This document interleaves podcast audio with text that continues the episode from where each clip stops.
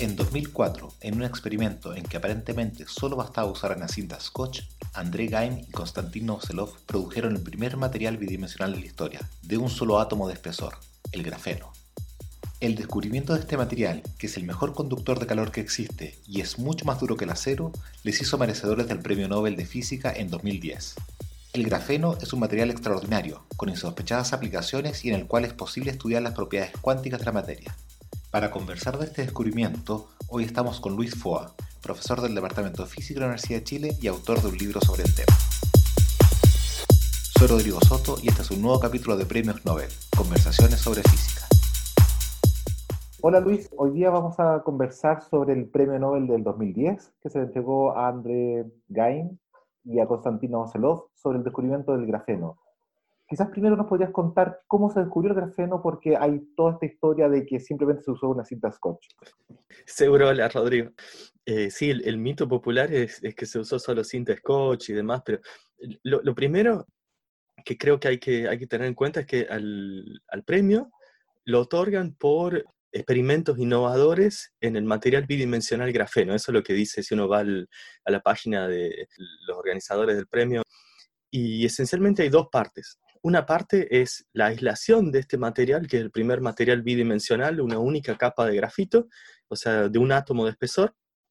Y por otro lado, crucial está en mostrar que eh, ese material tiene propiedades excepcionales, que efectivamente se trataba de un, material bidimensional y haber convencido a toda la comunidad de ello. Entonces hay como dos partes. La parte de la aislación es una, pero no menos importante todo, todo el resto que vino. Ahora... podríamos partir quizás primero con cómo se aisló, cómo se, ¿cómo, pudieron, cómo pudieron separar estas capas de, de, grafeno desde el grafito. Exacto. Bueno, ellos lo que hacen es, venían haciendo desde hacía muchos años, en, bueno, un, par de años en Manchester, e incluso lo hacían antes de cuando estaban trabajando en Holanda, estos dos científicos que, que en ese momento, el momento que reciben el premio Nobel, estaban en Manchester, hoy Gaim sigue en Manchester, eh, Novoselov está en, Singapur. Ellos venían haciendo estos que llamaban experimentos de viernes por la tarde, que eran esencialmente proyectos al lado de su trabajo principal con objetivos que eran relativamente extraños. Uno de ellos había sido eh, separar eh, la capa más fina que pudieran de grafito, llegando eventualmente al, al átomo de espesor. Probaron distintos métodos, el método que finalmente funcionó es el método que hoy llaman, la forma más linda de decirlo es exfoliación micromecánica, pero la comunidad lo llama el método de la cinta scotch. ¿En qué consiste? Esencialmente lo que, lo que ellos hicieron es tomar una muestra de grafito. Ellos inicialmente utilizaron grafito natural, que son unas plaquitas que se consiguen en general, en, el mercado y lo que hicieron fue tratar de separar eso en capas. ¿Cómo lo hicieron? Usando una cinta. La cinta que utilizaron no es realmente cinta scotch, usaron una cinta un poquito más sofisticada de un productor japonés y lo que hacen es pegan la cinta sobre la muestra de grafito, la despegan, se vuelve a pegar, la despegan, se vuelve a pegar y esencialmente en ese proceso lo que uno está generando es una distribución de multicapas de este material que es el grafeno sobre la cinta. ¿Por qué en el grafito uno lo puede foliar tan fácil? Bueno, porque el grafito tiene una estructura que es relativamente jerárquica. Uno tiene eh, un acople muy fuerte en el plano y después un plano con el siguiente se acoplan muy débilmente. De hecho, cuando uno escribe con un lápiz de grafito, uno lo que está haciendo es, con la pura fuerza que uno aplica al hacer presión del lápiz sobre el papel, está despegando unas capas sobre otras y está dejando una traza de multicapas de grafeno sobre el papel. Entonces, el acople es tan débil que uno, eh, con, relativamente poca energía, puede separarlos. Entonces, algo parecido ocurre ahora cuando uno aplica la cinta, uno va esfoliando y uno deja ahora una distribución de multicapas sobre esa cinta. Después lo que hicieron fue poner esa cinta sobre, ahora con esa distribución de multicapas en la superficie, sobre un sustrato esencialmente sobre un cuadradito de silicio con dióxido de silicio, que es un material que se usa mucho en, microelectrónica para hacer muestras. Y después el gran problema era buscar ese depósito que había sobre ese cuadradito de silicio. Lo primero que se podía hacer era buscarlo con un microscopio óptico. Claro, eh, dónde está este pedazo que solo tiene un átomo de espesor. Exactamente, exactamente. usaron, aparte del microscopio óptico, usaron un microscopio de fuerza atómica, entiendo, ¿no? Eh, bueno, en el, en el, experimento inicial, lo primero que hacen ellos cuando están probando es usan un, un microscopio óptico. Increíblemente, con mucha suerte, el sustrato que estaban usando, este, este chip de, de silicio, era bien particular y les daba un contraste óptico relativamente bueno. O sea que aún ópticamente lograron ver que estaba. Ahora el problema es que uno ve una mancha en el microscopio óptico. Ahora esa mancha que uno ve, uno no tiene forma de probar eh, solamente mirándolo ópticamente así, sin ninguna otra técnica, de que eso efectivamente es eh, una monocapa. Claro, porque en el microscopio distinguir entre una monocapa y dos capas atómicas, eh, digamos, no, no, lo va a ver en el microscopio, tiene que ser algo más sofisticado que eso. Claro, eh, uno, uno sí ve, eh, ve, un contraste distinto, pero uno no sabe cuál es el, número de capas de partida. Y eso es un, problema. Hoy existen técnicas puramente ópticas para detectarlo, pero en ese momento con el microscopio solo no, no alcanzaba. Hoy, por ejemplo, se usan técnicas mucho más sofisticadas para, para hacerlo, que dan una firma eh, muy clara de que efectivamente es monocapa, bicapa o tricapa, uno lo distingue. En ese momento ellos no podían hacerlo y después hay otros problemas. Otra cosa que uno se le podría ocurrir es usar, por ejemplo, un microscopio de fuerza atómica para tratar de medir el espesor. Sin embargo, el espesor que sale de una medición de ese tipo hay que corregirlo, tiene un montón de, problemas. No es tan evidente tampoco a partir de una medición de microscopio de fuerza atómica cuál es una monocapa o cuál es una bicapa, no sin otra técnica independiente. Entonces, realmente, después de todo este proceso en que ellos empezaron esta búsqueda, intentaron métodos, no anduvieron, después logran esfoliar y lo hacen exitosamente, era un problema cómo caracterizar eso de manera apropiada, cómo convencer al resto de la gente que lo que tenían era una monocapa.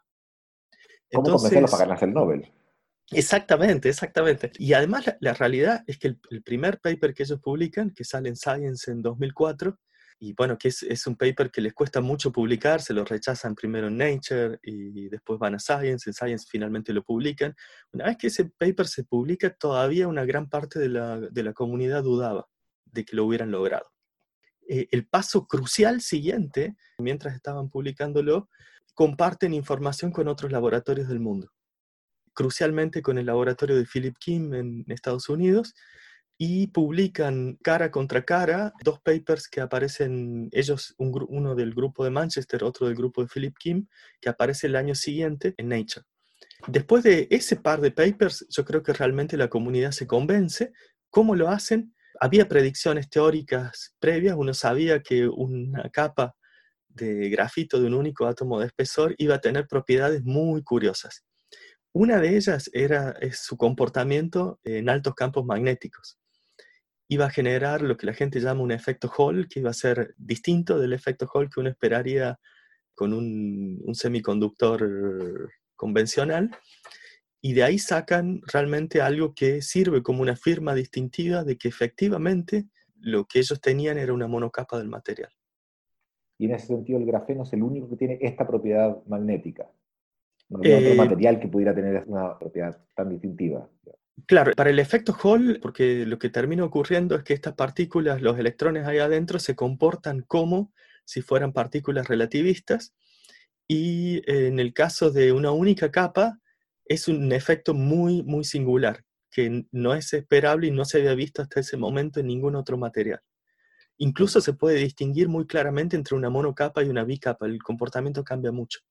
Y entonces con eso ya terminaron de convencer al resto de los científicos de que habían logrado separar y aislar un pedazo de grafeno, una monocapa de grafeno. Exacto. Bueno, tú, me decías al comienzo de que eh, el premio Nobel tenía dos partes. Una era por haber logrado producir el primer material bidimensional y el segundo era porque pudieron mostrar que tenía propiedades muy sobresalientes. ¿Qué, qué es lo que midieron ellos?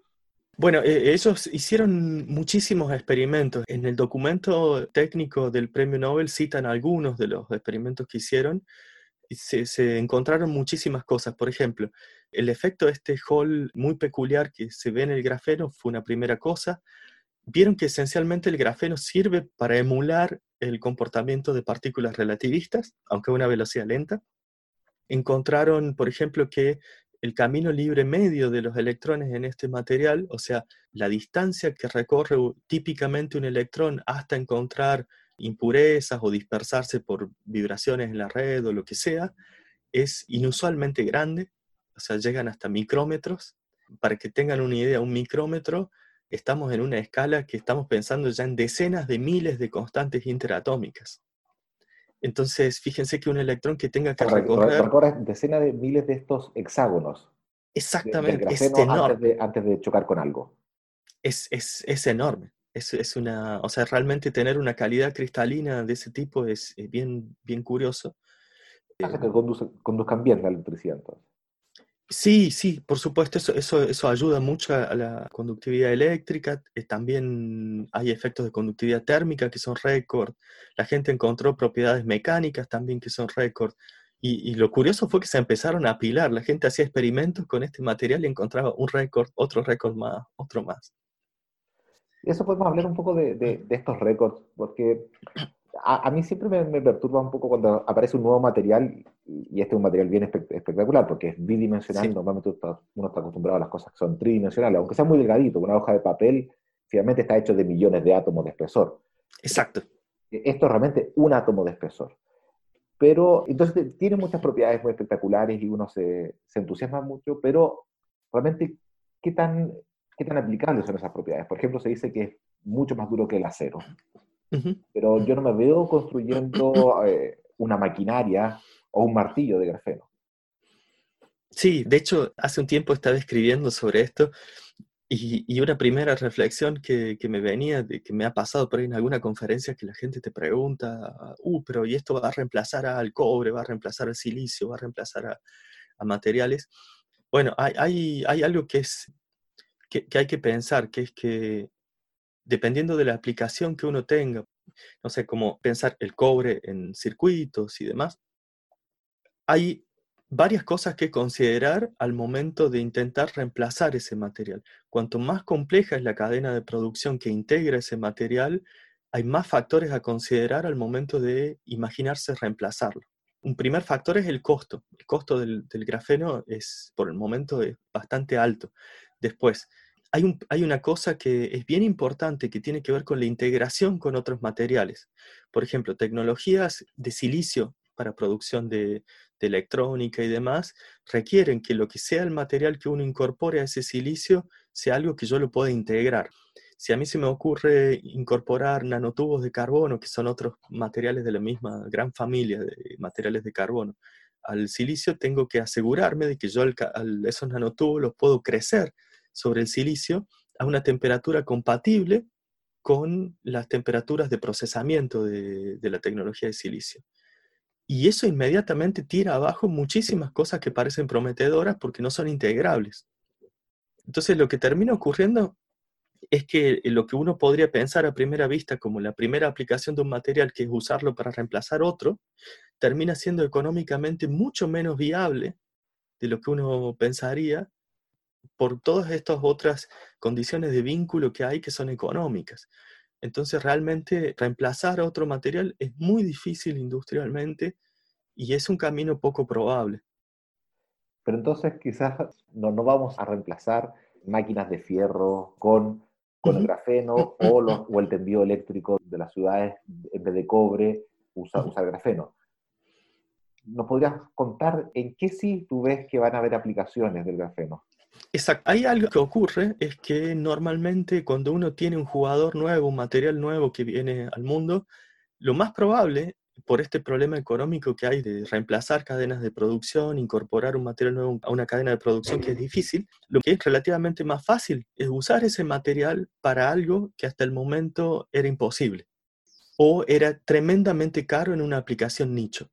Uno de los puntos en los que se está trabajando, por ejemplo, es el, grafeno tiene algunas propiedades ópticas que son muy particulares, le permiten sensar ópticamente en un ancho de banda muy, muy grande. Uno puede ir desde los terahertz hasta el visible y tener absorción óptica con el grafeno y usarlo para sensar ópticamente cosas. Y en el mercado, los sensores que tengan ancho de banda así muy, un espectro de frecuencias muy amplio que puedan sensar, son muy raros o requieren distintas tecnologías separadas que están trabajando en paralelo o son tremendamente caros y no existen esencialmente en el mercado. Para esas cosas el grafeno está muy bien ubicado y de hecho ya hay varios proyectos que lo que están haciendo es tratando de generar sensores de gran ancho de banda basados en el material. Cuando tú dices sensar, estás hablando de sensar qué tipo de cosas. Son señales electromagnéticas, luz visible, pero con, ¿con qué objetivo? Digamos? Una cosa bien importante es, por ejemplo, si uno quiere sensar infrarrojo y visible e incluso ir a longitudes de onda que están más allá de todos los, sensores convencionales, uno con el grafeno lo puede lograr. Una de las cosas que están desarrollando son sistemas de visión nocturna tremendamente eficientes. Como eh, uno podría, exactamente, uno podría hacer un switch entre tener la imagen en longitud de onda visible, o sea, como uno ve con los ojos, a infrarrojo o incluso otras longitudes de onda más extremas en el mismo aparato. Ya entiendo. Y por ejemplo, e, eso está un, punto en el que está empujando la gente en, Europa, especialmente en el ICFO, el Instituto de Ciencias Fotónicas en Castelldefels, en Cataluña, es los sistemas de visión ahora para vehículos autónomos, donde eso podría ser muy útil. Yo te interrumpí, pero tú me querías contar de otras aplicaciones aparte de los sensores. Sí, hay otras que son más curiosas, que son el extremo opuesto, cosas donde se puede aplicar de manera relativamente más barata porque todo ese proceso de integración que hablaba antes no está. Y eso eh, es, por ejemplo, el caso de agregar grafeno a polímeros o a otros materiales compuestos. Si uno tiene, por ejemplo, un polímero que uno usa para empaque de alguna cosa, lo que sea, y uno le quiera mejorar sus propiedades mecánicas, hay muchos experimentos que muestran que agregando algunos por cientos de grafeno relativamente malo en muestras bien chiquitas a la matriz del polímero, uno puede aumentar sus módulos mecánicos en un 30-40%. Y eso es bien barato porque el grafeno que se usa ahí es un grafeno obtenido por exfoliación en fase líquida, es un proceso mucho más barato. Y en esas cosas, de hecho, ya ha habido algún avance, se lo está usando para fabricar tintas que sean conductoras. Plásticos conductores también, ¿no? Claro, uno, puede mejorar las propiedades de un plástico mecánicas y también de conductividad. Otra cosa en que, por ejemplo, gente está trabajando en la misma línea y tiene que ver con propiedades mecánicas es reforzar los materiales que se usan, por ejemplo, para fuselaje de aviones. Para reforzarlos mecánicamente. Que, mecánicamente y hacer un material más liviano todavía. Más liviano y más fuerte. Y en el avión el peso es bien importante porque casi todo el combustible se va a sustentar el peso entonces es bien importante reducir eso. Airbus, por ejemplo, está poniendo mucho dinero en, ese tipo de investigaciones y, esas cosas están más cerca porque son, un nicho, son más baratas. Luis, tú escribiste un libro sobre el grafeno en el año 2014 y después sí. acabas de sacar la segunda edición ahora este año 2020. Eso quizás nos podrías contar qué pasó en esos seis años, porque me imagino que hubo mucha investigación, muchos descubrimientos nuevos y que justificaron hacer esta segunda edición. Sí, hubo muchas cosas. De hecho, el, campo de grafeno desde el inicio hasta ahora ha producido muchas sorpresas. Los primeros años fueron una carrera increíble por entender las propiedades nuevas de este material. Después llegó un momento en que las propiedades están relativamente bien entendidas y ahí el material se empezó a usar como una especie de campo de pruebas privilegiado para probar teorías, para probar ideas físicas, para probar cosas que no necesariamente están pegadas a a las propiedades del material, sino que el material terminó siendo un campo de pruebas muy privilegiado para muchas cosas. Una de las áreas más importantes donde el material se ha empezado a usar tiene que ver con distintos efectos que la gente llama topológicos del material, o sea, tratar de crear estados robustos aplicando distintos tipos de interacciones. Y e, en eso ha habido muchísimo progreso y en eso lo que ha ocurrido es que el campo este que venía de gente que venía trabajando en grafeno se juntó con otro campo emergente que es un campo que buscaba materiales con propiedades que la gente llama topológicas singulares, estados robustos de la materia. Creo que ahí es donde ha habido mucha, mucha actividad. Han habido después sorpresas totalmente inesperadas, como de repente en 2018 la gente encontró que si uno tiene una bicapa del material y rota una capa respecto de otra, en algunos ángulos muy precisos que forman estas dos capas del material, uno puede generar un material que se vuelve superconductor, o sea que conduce sin resistencia eléctrica. Bueno, hay mucha esperanza de que este nuevo superconductor hecho de grafeno solamente pueda alcanzar temperaturas críticas altas y demás. Son muchas de esas cosas las que se han estado haciendo estos últimos años. Para mí lo más importante es este alineamiento y asimilación con el campo de, los aislantes topológicos. Eso de los aislantes topológicos está relacionado con el premio Nobel del 2016.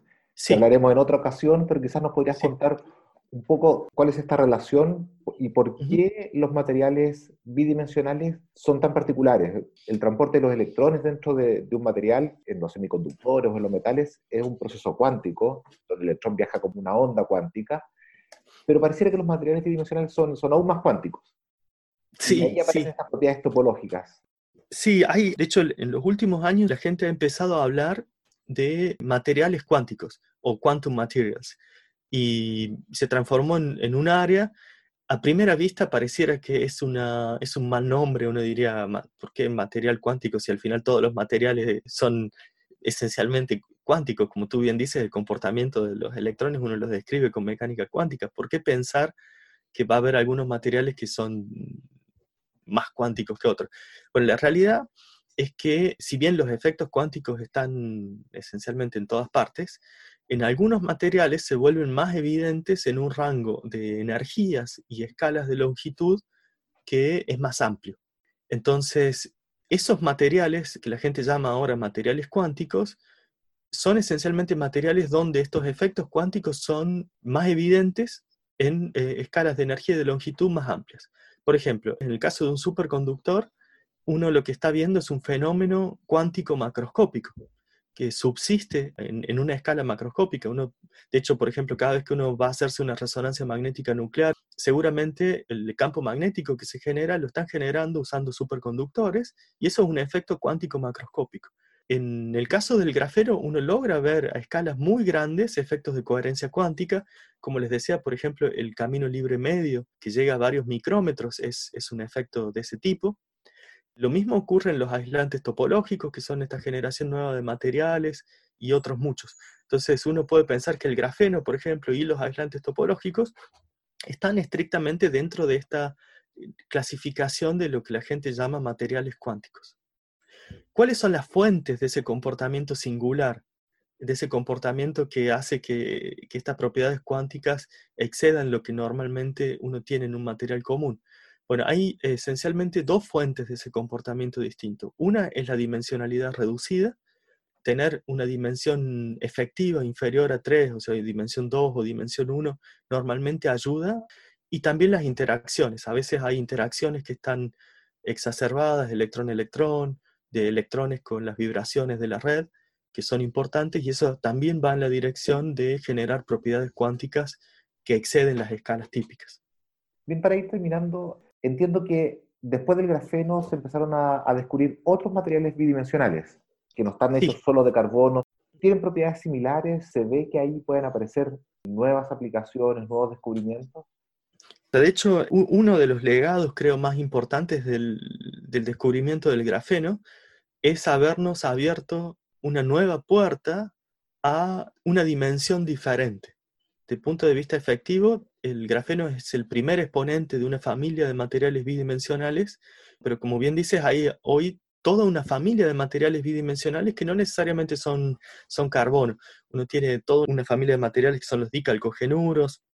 Hay muchísimos materiales bidimensionales hoy y su hallazgo está motivado porque el momento en que la gente se dio cuenta de que el grafeno existía, los empezaron a buscar. De hecho, en la búsqueda del grafeno, uno de los impedimentos iniciales probablemente es que la gente creía que no iba a ser estable termodinámicamente, entonces simplemente mucha gente quizás no buscó por eso. Ahora, una vez que se encontró, la gente se dio cuenta de que hay toda una familia de materiales bidimensionales. Y esos materiales bidimensionales tienen distintas propiedades. Por ejemplo, una gran mayoría de ellos son semiconductores o aislantes, o sea que tienen una brecha energética que el grafeno per se no la tiene, y eso los hace más útiles para otras aplicaciones, eventualmente en electrónica, etc. Pero ahora lo que me parece todavía con más potencial es que uno puede usar estos materiales eh, bidimensionales y combinarlos entre sí, como si fueran legos. Uno ahora puede poner una capa sobre otra, sobre otra, y armarse heteroestructuras más complejas. Entonces, paradójicamente, partiendo del descubrimiento este inicial del, del grafeno, se genera toda una familia de materiales bidimensionales y ahora estamos usando todos estos materiales para volver a las tres dimensiones, pero de una manera controlada, porque ahora las interacciones entre capas son mucho más controladas, entonces ahora uno puede poner uno encima del otro y generar estructuras que ahora son 3D, pero que son más controlables. Y en eso, por ejemplo, se está trabajando en, distintos frentes. Una de las aplicaciones más interesantes podría ser usar estos materiales para hacer, por ejemplo, pinturas que permitan eh, conferir a una pared propiedades de fotovoltaicas, por ejemplo, para absorber energía de, de, la luz. Y en eso hay prototipos, hay patentes. O sea, imagínense pintar un edificio entero enorme y de repente tener algo similar a un panel solar, quizás con menos prestaciones, pero en una superficie enorme. Bien, Luis, no sé si tienes algo más que te gustaría contar. Algo que yo creo que resaltaría fue mostrarnos que es posible hacer física interesante y con impacto desde, desde realmente cualquier lugar. Hacía falta mucho ingenio, mucha perseverancia, pero desde el punto de vista de recursos no eran recursos tan inaccesibles. Eran recursos que la mayor parte de los laboratorios los tienen. Y en ese sentido hay una frase de André Geim que me gusta, que muestra cómo este material y toda la investigación relacionada devolvió cierto espíritu más lúdico al área. Él tiene una frase que dice, mejor equivocado que aburrido. y, es, eso yo creo que como físico está muy bueno, volver a, a un espíritu más lúdico. Bueno, muchas gracias Luis por esta entrevista tan interesante donde repasamos las propiedades del grafeno, el proceso de descubrimiento y las posibles implicaciones que va a tener en el futuro. Gracias a ti.